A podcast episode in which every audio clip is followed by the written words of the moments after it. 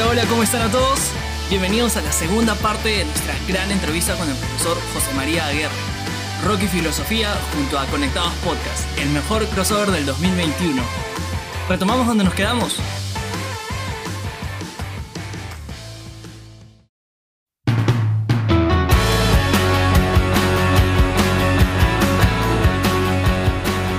José María, este, este, recién al inicio decías que el aula se te había ampliado con toda esta experiencia de- del canal en, medio de la pandemia. Eh, y debes haber tenido muchísimos contactos con gente que se ha comunicado contigo a través de los comentarios. ¿Podrías este, tal vez contarnos alguna experiencia que te pareció gratificante este, con respecto a la reacción que han tenido tus, tus seguidores? Son, son constantes, ¿no? Es decir, y, eh, Héctor, y, y han sido muchas, y realmente ha sido muy... A ver, al principio me costó un poco incluso, porque no estaba acostumbrado también, ¿no? A que aparecían algunos que, que decían algunos insultos, ¿no? Entonces yo decía, ¿esto pero cómo es? Me decía- decían hasta mis hijos, decían, no, no te hagas problema, hay algunos que se dedican a jorobar y son forma de... Claro, es adaptarse también a la nueva generación, que de golpe a veces lo toman... Los haters. Fueron muy poquitos, claro, claro, fueron muy poquitos, ¿no? Eh, a medida que el canal empezó a crecer, eh, empecé a ver que iban desapareciendo eh, y, y, y en realidad la gente empezaba a abrir su corazón, ¿no? empezaban a contar historias de vida que realmente eran muy conmovedoras. Cada vez, ¿no? Es decir, ahora por ejemplo hice un video anticipando que empezaba una segunda temporada, muy breve, ¿no? Y ya desde varios países, de Guatemala, de Costa Rica, de, eh, empezaron a escribir, ¿no? Y, y con, eh, contando sus historias, abriéndose desde otras visiones también, ¿no? Eh, co- co- filosóficas o de vida. Y, por eso es como que eh, es difícil de, determinarte una en particular, ¿no? Es decir, hay un muchacho que, que está preso hace muchos años, que escribe desde la cárcel, ¿no? Y que, que me decía, dice, esta, si Dios quiere, es la última Navidad que voy a pasar sin ver a mis hijos, eh, porque ya aparentemente está terminando de cumplir su condena, ¿no? Y que él siempre escribe, ¿no? Es decir, y comenta eh, cuando pasamos unas canciones, eh, sobre todo que, de las que le gustan a él, de Pantera o de, o, o de Iorio, de, de- metal. Hay gente que, eh, que, insisto, ¿no? Es decir, se ha entusiasmado a través de las canciones y ha ido a hacer los cursos y ha seguido los cursos uno por uno. Entonces me va haciendo preguntas, se va conectando. ¿eh? Eh, bueno, es decir, realmente creo que son muchos. ¿eh? Eh, gente que, que de alguna manera eh, te, te enriquece y hay gente que me ha enseñado un montón también, ¿no? Porque en los mismos comentarios, eh, no solamente de los de los músicos y de las bandas, sino también eh, hace reflexionar un montón, eh, así que se los he agradecido muchísimo. Eh, he tenido la posibilidad de conocer gente de muchos países, periodistas, conductores, también gente que estaba más o menos en lo mismo en Paraguay, ¿no? Hugo Martínez de Comunión y Liberación tiene, tiene- un diario digital. Y se me han hecho entrevistas y uno va aprendiendo de ellos también, de cómo ellos van utilizando estas nuevas tecnologías para llegar. Pero, pero bueno, Héctor, es decir, ahora no tengo un comentario, pero yo creo que cualquiera de los temas, cualquiera de los temas que hemos hecho, ¿no? Juntos, y que uno va a los comentarios, se encuentra, apenas empieza a ver los comentarios, con historias de vida impresionantes, ¿eh? impresionantes y, y muy lindas realmente, que es muy, muy conmovedor, ¿no? Algunos sobre todo agradecieron muchísimo la presencia del canal en la cuarentena, que continúa, ¿no? Y la pandemia que sigue todavía, y, y decían que el canal había sido un sostén, ¿no? Durante todo este tiempo de, de, de oscuridad, de encierro. Y bueno, también lo fue un poco para mí, ¿no? Para nosotros, hacer los videos, todo era una forma también de... Aparte a un ritmo vertiginoso, no Sí. sé si vertiginoso, pero Fuerte, una, una, sí. una vez por semana es Fue hay mucho, que estar, ¿no? mucho. Hay que, hay que estar. Y está bien, ayudaron tal vez ciertas circunstancias que, bueno, no tener las clases presenciales o, los viajes. Yo doy muchas horas de clase, ¿no? Más de 60 horas de clase por semana. Entonces, prácticamente de 8 de la mañana a 10 de la noche estoy dando clases todos los días. Eh, entonces, eh, además de dar clases, viajo. Doy clases en tres colegios secundarios, una universidad, entonces soy director de un profesorado terciario. Entonces, todo ese tipo de cosas lleva viajes, lleva tiempo, que bueno, ahora lo pude robar para, para armar los videos. Eh, tal vez no siempre vamos a poder ir a, la misma velocidad, pero este año de haber hecho uno por semana fue muy... Y había gente que estaba esperando el horario del video y a mí me, eso me conmovía, ¿no? Para que llegara el horario del estreno y me decía, mm. era lo que lo sostenía en esa semana. para mí ese ha sido el sostén. Bueno, por, e, eso era eh, Yo creo que también tiene que ver no tanto con lo que yo le enseñaba o lo que nosotros le enseñábamos, sino también con, insisto mucho con esta idea, ¿no? Con lo que le disparaba el ponerse a reflexionar 15 minutos acerca de estos temas, cosa que a veces mucha gente no hace, ¿no? Y que de golpe lo hacía a partir de, ¿no? En eh, Iron Maiden, ¿no? Es decir, eh, me acuerdo cuando hablábamos acerca de la muerte en uno de los temas que habíamos hecho y acerca de ese preso que está condenado a muerte y que está por irse y que se da cuenta de que no ha valorado la vida como la tenía, bueno, en un tiempo como el que estamos viviendo desgraciadamente tan oscuro de, pérdidas, de enfermedad, bueno, era como un sacudón que decíamos, bueno, valorá lo que tenés, ¿no? Es decir, valorá lo que estás teniendo, eh, que, somos conscientes que en cualquier momento lo podemos perder, ¿no? Eh, así que bueno, así como en eso, en muchos temas creo que eh, acompañamos un poquitito, lo digo humildemente, y, nos acompañaron muchísimo. Es decir, eh, esa gente que nos siguió. Em, a mí me, parece increíble todos los puentes que se tienden. Y yo un día me estaba viendo comentarios y, de metaleros duros, de, gente que está eh, muy metida en el metal y que tiene a lo mejor una visión atea o, trascendente, que, no tiene esa visión trascendente de la vida. Sin embargo, reconoce ¿no? Eh, eh, los, todos los valores que saca de una canción. Entonces, ese puente que se tiende con alguien que a lo mejor tiene una visión distinta sobre Dios o sobre la trascendencia, y que parte de esta, de esta preocupación primera por tratar de entender a los alumnos, a la gente, creo que es una tarea importantísima en, los docentes. Eh, nosotros eh, eh, si queremos llegar realmente tenemos que preocuparnos por lo que están escuchando nuestros alumnos, nuestros oyentes. Y, nada, yo eh, ese día que leía me parecía increíble como alguien decía, bueno, yo no soy creyente, pero sin embargo, profe, a usted lo, lo valoro mucho y, respeto mucho lo que dice porque me parece muy importante. O sea, porque, digo, en general uno tiende a, crear a veces em, barreras, entonces como que visiones completamente diferentes acerca de Dios no podemos dialogar y sin embargo estos videos logran eso. Hay muchas... Entonces, bueno. Perdón José Manuel que te interrumpí, ¿no? Pero digo, hay muchas heridas y hay mucha también eh, manipulación de información, ¿no? Pero también hay muchas heridas.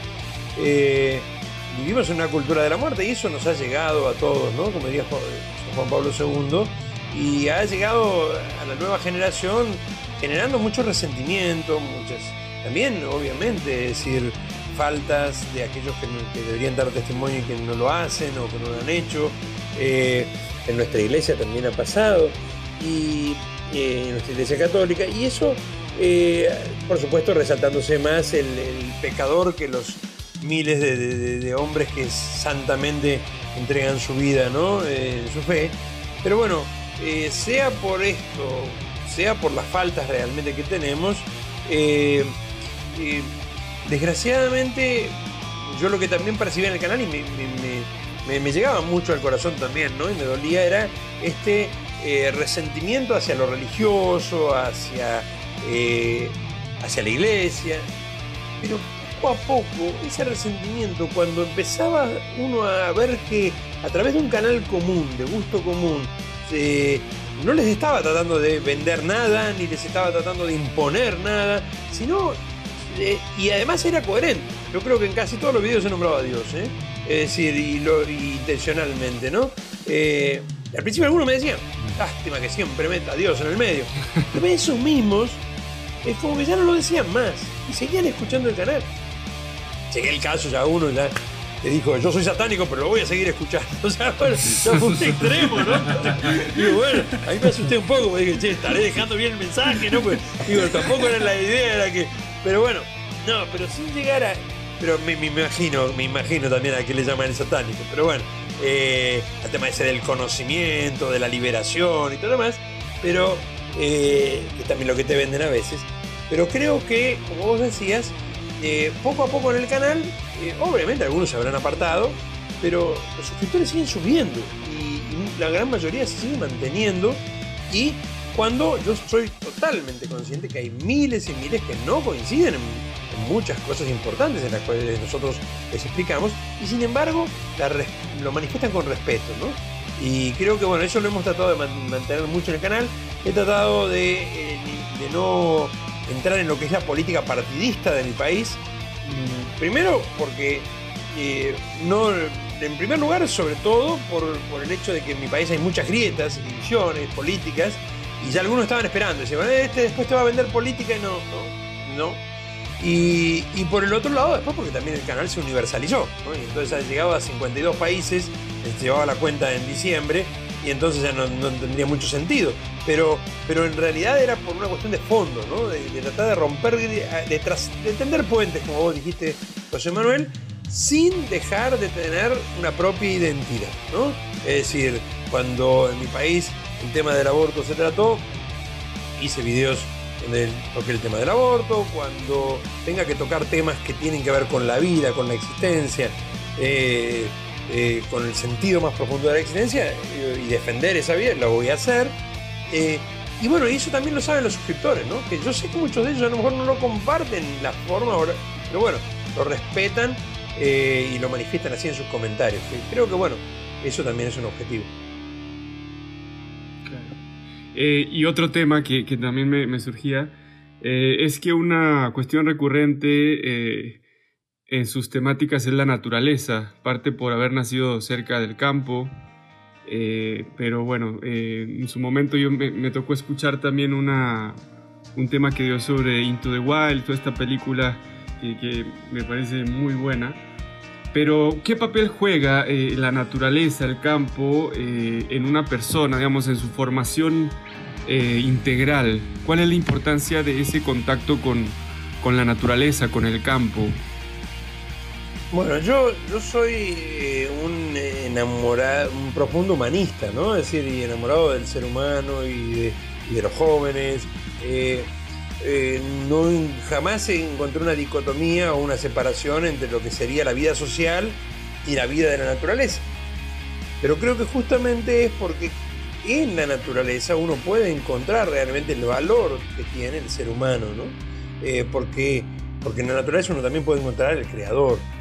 Y el hecho de haber pasado largos veranos en el campo, meses y meses, y el hecho después de haber trasladado esto a mi familia y a los viajes con mis hijos, acabamos de volver de un mes de estar en, las sierras, o en las montañas a veces, o en el mar, y el hecho de haberlo trasladado a mis alumnos, hace 24 años que llevo a mis alumnos de eh, la secundaria, 16 años a Puerto Madryn, a bucear, a ver ballenas, pero sobre todo a encontrarse en el desierto, en la inmensidad, la Patagonia, eh, con, con ellos mismos y con Dios, hacen que la naturaleza para mí siempre ha sido un camino para el reencuentro con uno mismo y con el Creador.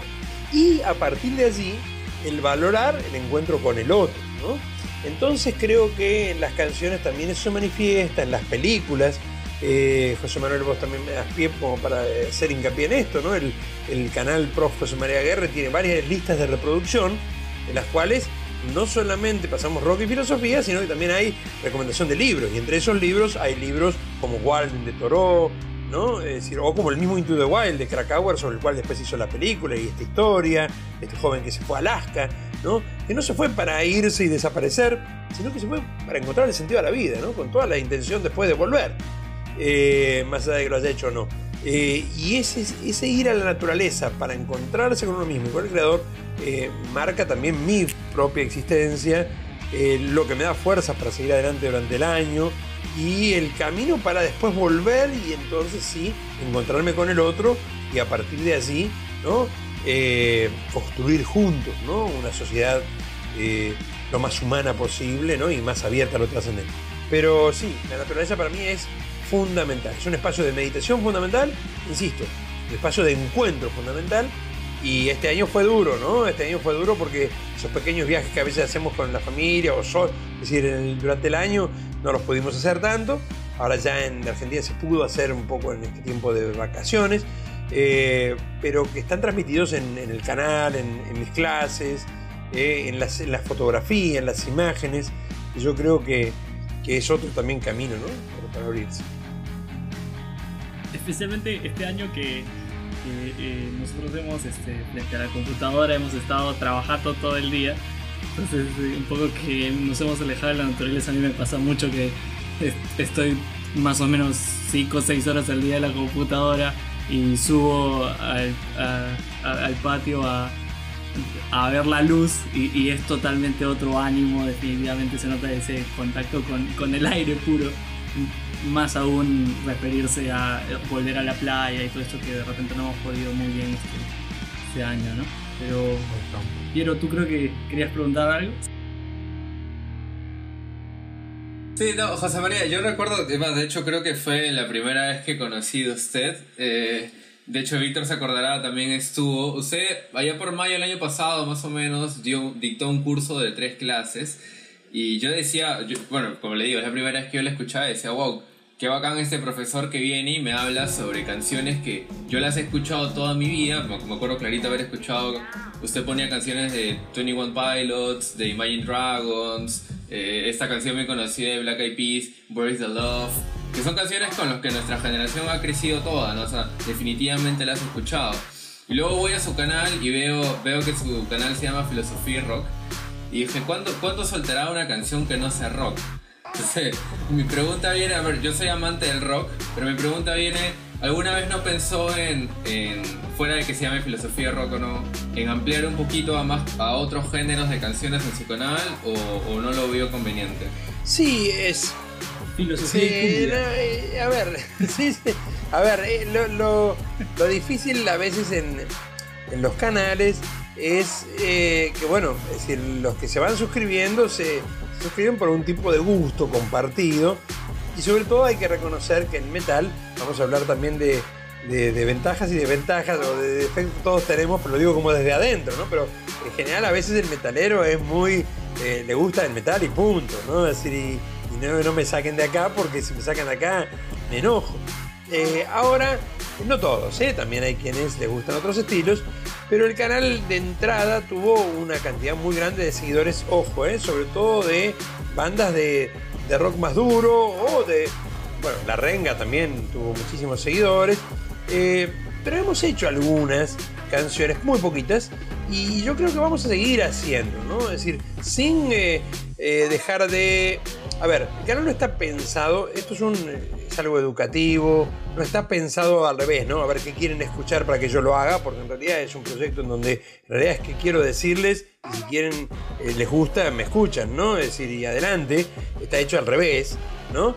Eh, pero sí es cierto que a medida que tuvimos muchos seguidores que seguían determinadas bandas y grupos, y eso coincidía también con algo que me gustaba y daba la posibilidad de profundidad, fue haciéndose eh, el centro del canal. Pero, Jean-Pierre, creo que en esta segunda temporada vamos a ir incorporando un poquito más. Lo hicimos en el primer año con una canción de, folclore, de José Larralde, un gran folclorista de, la Argentina. Eh, lo hicimos con una canción de Imagine Dragons también, ¿no? Es decir, que. Demons. Eh, Demons. Eh, pusimos una canción de Shakira. De Manfred and Sons también, esta, que ellos son más country, ¿no? Claro, y, Shakira también con, con, pies descalzos. Es decir, fuimos incorporando algunas y yo creo que lo vamos a ir haciendo porque en realidad no es tanto el estilo musical lo que rige al canal, sino más bien el tema filosófico. Y yo creo que es interesante encontrar estas verdades y esta búsqueda de valores en todos los estilos musicales. Yo no soy de condenar ningún estilo musical, ¿eh? es decir, eh, y ustedes dirían, bueno, pero eh, que hace... Ninguno, profesor, ninguno, porque ahorita estamos con, el auge de, lo latino, aquí Bad Bunny es, ha sido el artista del año en Spotify y no sé, habría, en todo caso, ¿usted considera que se puede encontrar algo de filosófico en, en, la música latina, en el reggaetón de los últimos tiempos? Sí, sí, por supuesto, por supuesto que sí. A ver, por supuesto que a veces también, vamos a ser sinceros, Víctor, a veces me sirven las canciones eh, para eh, marcar también disvalores, ¿no? Es decir, no solamente valores, ¿no? Y entonces también hay algunas canciones que más allá de que de ninguna manera eso significa una condena a la persona que las hace, porque una cosa es la persona y otra cosa es su obra, eh, y también con mucho cuidado de que yo siempre nunca digo que voy a interpretar lo que el autor quiso decir, sino lo que a mí me dice, ¿no? Entonces muchas canciones eh, me ayudan a mí a eh, también marcar caminos que para mí son inconducentes, ¿no? Y que no llevan a ningún lado. Y entonces algunas canciones de Bad Bunny me vienen bárbaras para eso, ¿no? Para decir, mira, por, ahí el camino no va. Es decir, si vas por ahí, es decir, y, en ese sentido no es ni condenarlo a Bad Bunny ni, a su estilo musical, pero Además, hay que reconocerle la, viveza, ¿no? De, llevar el trap a, hacerle un boom impresionante, ¿no? Es decir, cómo tomó un género delictivo prácticamente como es el trap, es decir, eh, del sur de los Estados Unidos y lo convirtió en una bomba, ¿no? Es decir, impresionante y en un negocio increíble, ¿no? Pero bueno, no fue el solo, pero fue uno de ellos. Eh, ahora, por ejemplo, en clases doy, tengo una, clase entera sobre trap, ¿no? Donde está desde Duki, ¿no? De la Argentina, hasta, es decir, pasa por Bad Bunny y de allí va, eh, voy pasando por, por todos lados, ¿no? Es decir, pero claro, eh, y también eh, bandas de, más de rap que de trap como Redimidos, que es genial, ¿no? Es decir, tiene un montón de valores. y me que me por usted. Eh, claro, no, no, y decir que tiene por ejemplo Trastorno, un tema llamado Trastorno que es fantástico, que en algún momento lo voy a meter en el canal, seguramente, ¿no? Porque habla de los trastornar el trap, ¿no? Trastorno, ¿no? Es decir, y bueno, y es, muy bueno, muy valioso. Pero por ejemplo, insisto, ¿no? Es decir, eh, cuando Daddy Yankee vino a la Argentina años atrás, me acuerdo que estábamos ahí con la gripe A, yo ahí estaba en la cancha de Argentinos Juniors escuchando a Daddy Yankee. ¿no? Es decir, ¿por qué? Porque había que. Porque mis alumnos escuchaban a Daddy Yankee, ¿no? Y entonces, ah, si estaban escuchando en ese momento a Daddy Yankee, yo tenía que escucharlo. Si estaban leyendo la saga de Crepúsculo, yo tenía que leer los libros de Crepúsculo. Y obviamente, y si estaban viendo Harry Potter, tenía que ver todos los Harry Potter y leer los libros. Creo que es fundamental en la enseñanza y en la docencia eh, la empatía con el otro. Pero la empatía supone un conocimiento del otro que supone saber dónde el otro está parado. Entonces, a veces no me da el tiempo para hacer todo, ¿no? Obviamente. Y por eso a lo mejor yo me concentro más en la música que en las series y otros colegas se concentran más en las series, pero eh, la literatura también lo he tratado de hacer, pero es fundamental. Y ahí es donde vos te encontrás con esa riqueza. Algún amigo dice que yo siempre encuentro a Dios en los lugares más raros, ¿no? Pero no puedo olvidarme del tercer libro de la saga esa de Crepúsculo. No sé si se acuerdan, ustedes son jóvenes, pero se acuerdan, Crepúsculo todavía sí, seguramente. Y como en, uno de los, de los tomos, el papá de, de, Edward, del vampiro, ¿no? dice, hace 400 años estoy buscando pruebas de la no existencia de Dios y no puedo encontrar ninguna ah, la miércoles, mira que venga, tenga que ser un vampiro el que te venga a comentar esto, ¿no? Pero bueno, es decir, sea quien sea, de golpe vos decías, era valioso. O como en el último libro de la saga de Crepúsculo, todos, todos le dicen a la protagonista que tiene que abortar, porque lo que tiene ahí es un monstruo. De hecho, era un monstruo, una mezcla de vampiro, humano, no sé qué cosa era. Es decir, que tiene que abortar y ella dice, no voy a abortar, ¿no verdad? Y la más mala de todas se le pone al lado y dice, nada de abortar, y sale una maravilla, ¿no? Yo creo que ha sido lo mejor que he leído en contra del aborto para jóvenes en estos tiempos eh, a través de una saga de literatura. Es decir, es juvenil o adolescente. Entonces, yo creo que, por eso digo, eh, me gusta jugar en la periferia, ¿no? Ahí nuestro Papa Francisco también insiste mucho en eso, ¿no? Es decir, en la periferia, en el límite, y rescatar sin perder la identidad y sin perder lo propio y sin dejar, Víctor, de condenar aquellas cosas, la cosificación de la mujer que hay en el reggaetón, no la puedo tolerar, no, no tolerar, no, no, no, me, no me llega, no, no me cierra y nunca la voy a poder reivindicar. Ahora, eso no quita que no pueda encontrar temas de ellos en donde uno diga, ah, mira, mira lo que está planteando acá, ¿no?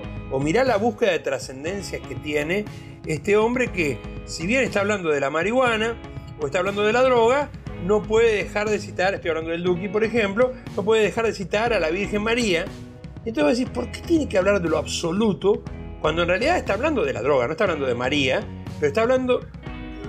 Tiene que ¿no? Y tiene que nombrar lo trascendente y tiene que buscar. Entonces ahí vos ves también la, necesidad existencial que tienen las personas de algo trascendente, aun cuando lo hagan a través de, eh, de caminos que eh, indudablemente no solamente son inconducentes, sino que te, van destruyendo. Y entonces el hecho de eh, en algunas canciones de cumbia, en algunas canciones de reggaetón, eh, sobre todo en el trap más duro, vos encontrás una especie de, de donde la droga, el sexo, la violencia eh, se convierten en una forma de, evasión de la realidad. Y, los jóvenes lo compran no porque les encante eso, sino porque de alguna manera se hace moda, ¿no? pero, pero que detrás de alguna manera marcan un vacío. Bueno, es desde ese vacío donde hay que buscar. Y en ese mismo vacío de golpe me encontré con, con Redimidos y me encontré con algunas bandas que vos decías, uy, mirá, ¿no? Es decir, eh, Pablo Londra en la Argentina, ¿no? Con canciones que son fantásticas, ¿no? Es decir, y que tienen canciones donde habla acerca de, del valor de la familia, del valor de Dios, vos decís, ah, la mierda, ¿no? Y, y trap. Bueno, sí, ¿por qué no?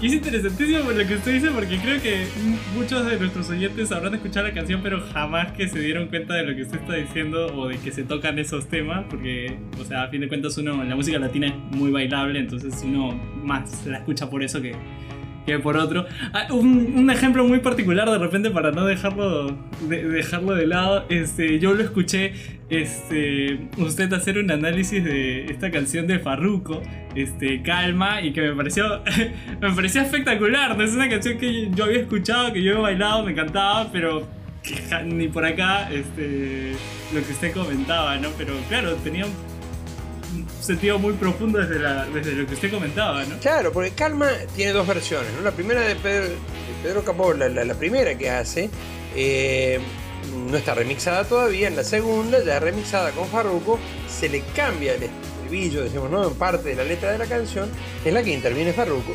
Y, cambia de alguna manera eh, o manifiesta dos formas de enfrentar la vida y el encuentro con el otro y el amor, ¿no? Incluso. Pero cuando uno ve Calma, que es una canción obviamente para bailar, de playa, de verano, pero cuando uno analiza eh, con detenimiento el principio de la canción, eh, le está diciendo a una chica que al, después de, un abrazo, después de un café, al mirarla se descubrió que ya tenía todo lo que necesitaba en la vida. Miren qué maravilloso poder decirle a una persona, yo viéndote a vos sé que ya tengo todo lo que buscaba, ¿no? Es decir, ya, ya sé dónde está la felicidad, ¿no? Y a partir de ahí empieza una calma muy profunda, en donde dice, eh, te encontré y ya, no necesitaba nada más. ¿no? Y entonces a partir de ahí podemos estar en calma. Por supuesto que después es interesante para jugar con esto, ¿no? Como en el remix y como en el estribillo de Farruko, donde habla acerca del shot de coquito, ¿no? De 50 grados de alcohol, y como habla de, tomarse una sangría y tomarse cerveza, todo demás, ya empezás a llevarte hacia otra calma, que es la calma de la evasión, de aquel que no piensa, del sexo, del descontrol, del escapar, de las temáticas más profundas. Y entonces hay como una dicotomía que yo no sé ni siquiera si ellos fueron conscientes cuando la hicieron. ¿Eh? O si el mismo Pedro Capó cuando hizo la primera versión y hizo la segunda versión, dijo, ah, mira, en el estribillo está diciendo todo lo contrario de lo que yo decía. Pero en el fondo, claro, pero en el fondo es muy gracioso jugar con eso y, ver de alguna manera esa doble realidad que también está, ¿eh? es decir, en la generación de ustedes, en la generación más joven, que, están presentes las dos cosas, ¿no? Eh, quiero encontrar a alguien realmente en el cual poder entregar mi corazón, quiero encontrar a alguien que me ame realmente, pero por el otro lado, tengo mucho miedo. Como tengo mucho miedo, es preferible tomarme unas buenas cervezas. Es preferible tener sexo, es decir, sin compromisos. Es preferible, bueno, porque tengo miedo. Y yo creo que el motor de acá, fundamentalmente, desgraciadamente, de las problemáticas que tenemos hoy y siempre, es el miedo. ¿eh? Por eso un grande que alguna vez nos dijo, cuando empezaba su pontificado, no tengáis miedo, ¿no? Es decir, citando a nuestro Señor Jesucristo, obviamente, ¿no? Y ese no tener miedo es lo que nos libera, ¿no? Eh, pero, pero hay mucho miedo.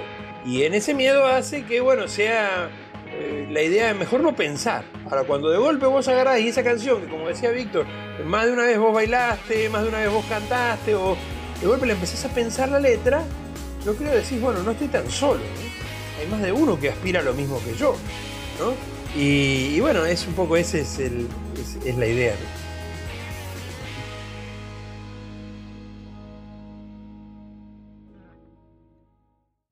Bueno, entonces super, a mí me parece siempre súper interesante escucharlo. Yo también estuve ahí en el curso. Creo que no nos hemos podido conocer directamente, profe, pero desde acá yo le tengo una autoridad tremenda y si algún día viajo para Argentina, este, me encantaría tomarme un café con usted, que creo que sería una experiencia impresionante. Ya, ya viajaré para allá. Pero no sé, ya, ya estamos cerca de, acabar el capítulo. No sé si le gustaría dejar algún mensaje para nuestros oyentes, para todos los muchachos que nos escuchan. Bueno, yo, yo te agradezco, Víctor. Ha sido un gusto. Bueno, yo creo que parte de, las cosas lindas de este canal eh, son las que estamos haciendo ahora, ¿no? El contacto con ustedes, conocer gente en distintos lugares, en distintos países, aunque sea de este modo virtual. Nunca la virtualidad puede reemplazar lo que es la presencialidad. Eh, nunca eso lo tenemos que tener muy, y la generación de ustedes lo tiene que tener muy, muy presente siempre. Yo creo que es un mensaje importante, ¿no? Eh, uno de los aprendizajes de esta pandemia, de esta situación, ha sido el mejorar eh, para muchos los contactos virtuales, pero no tienen que reemplazar lo presencial. Por eso yo decir, acepto esta idea y cuando vengas a la Argentina con mucho gusto tomaremos un café, pero lo digo para tenerlo muy, muy presente, ¿no? Eh, pero indudablemente hay que aprovechar las cosas buenas y las cosas buenas de la tecnología nos permiten llegar eh, a lo que de alguna manera dice también esta última encíclica de Francisco, eh, Fratelli Tutti, conformar esa fraternidad, ¿no? esa hermandad mundial y el canal ha sido eh, en pequeña, una pequeña gota de agua, como diría la Madre Teresa de Calcuta, ¿no? Es decir, pero bueno, el océano no es igual sin esa gotita. Así que eso es lo que a uno le da eh, el agradecimiento a Dios, sobre todo por haber podido ayudar en esa cosa chiquitita, de, llegar a tanta gente en tantos países, en tantos lugares, para decir, bueno, es decir, podemos realmente encontrar cosas que nos unan, más que, que siempre que nos dividan y que nos destruyan. Eh, y creo que ese es un mensaje que, no es mío también, ¿no? que es también de Francisco, que es una fraternidad que indudablemente está sustentada no simplemente en un afecto superficial, sino en algo profundo, en una raíz profunda que es la naturaleza humana, ¿eh? que tenemos que defender. Creo que la gran batalla ahora viene para defender ¿eh? lo que es el hombre, el valor de la dignidad humana, ¿eh? de la vida, de la concepción hasta la muerte natural, del ser humano. creo que es algo que la filosofía tiene mucho. Eh, Thomas Merton, citando a Marcel, ¿no? Habla, lo digo libremente, dice alguna vez que tal vez el valor del filósofo hoy sea tratar de ayudar a salvar al hombre de la propia monstruosidad. Es una cita más o menos libre, ¿no? En la que ha caído. Pero, pero es que es así, ¿no? Es como que el hombre a veces se ha convertido en un monstruo para el mismo hombre y entonces empezamos a elevarnos hacia, hacia arriba buscando escapar en vez de encontrarnos y aparecen las ideas del transhumanismo, del poshumanismo, de, esa mezcla de, hombre con máquina, que en realidad son utopías o nuevas ideologías que son inconducentes. El problema es que más allá de que sean inconducentes, a veces cuestan millones de vidas. Frente a eso creo que eh, una de las cosas que, me gustaría transmitirles a todos los oyentes es la importancia de eh, mirar en lo profundo, mirar en el otro, mirar en el interior, aprovechar la música, el arte, aquello que les guste, la naturaleza, como apareció en el programa, para reencontrarse consigo mismo en primer lugar y después también reencontrarse con el creador, ¿no? al cual estoy profundamente agradecido por eh, poder haber tenido durante este año la fuerza y junto con Héctor obviamente, ¿no? sin esto hubiese sido imposible ¿no? juntos eh, haber llegado a tanta gente para después para tratar de despertar, ¿no? Despertar esta inquietud o eh, esto puede sonar demasiado, demasiado soberbio, ¿no? Para despertar, hay mucha gente que ya está despierta, para mostrarle a esa gente que está despierta que no están solos, ¿no? Eh, hay una frase que yo repetí todo este año, miles de veces y casi en todos los videos. Solos no podemos. Eh, pero no estamos solos. Estoy absolutamente convencido de esto último, ¿no? Solos no podemos, pero no estamos solos. Eh, aún a las distancias, vamos a lo positivo de la virtualidad, eh, sin perder el afecto y el encuentro personal. Eh, tenemos al otro, tenemos gente que aspira a lo mismo que nosotros y, por supuesto que lo tenemos a nuestro Padre que siempre nos acompaña.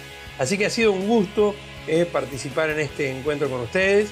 me he sentido comodísimo, re contento de poder acompañarlos y bueno, y quedo a, total y absoluta disposición para lo que necesiten y bueno, aquellos que nos han escuchado, si se quieren suscribir al canal, no solamente para escuchar, sino también para dejar sus comentarios, para dejar sus aportes, creo que es un lindo espacio de encuentro, comunicación y verdadera fraternidad, ¿no? Una fraternidad sostenida ¿eh?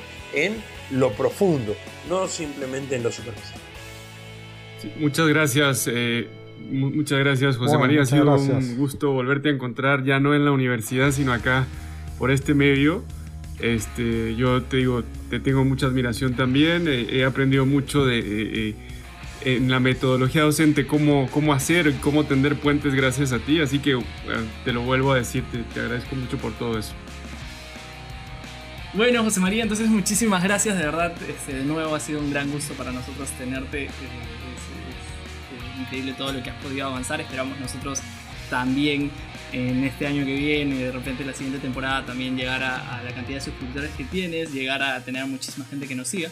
Pero eh, para eso necesitamos efectivamente que ustedes también nos sigan y nos compartan en las redes, así que no se olviden que estamos en Spotify, en Facebook, en YouTube, estamos en Insta, en todos los lados, tienen que pasar a, darnos like y bueno, ya, ya nos despedimos.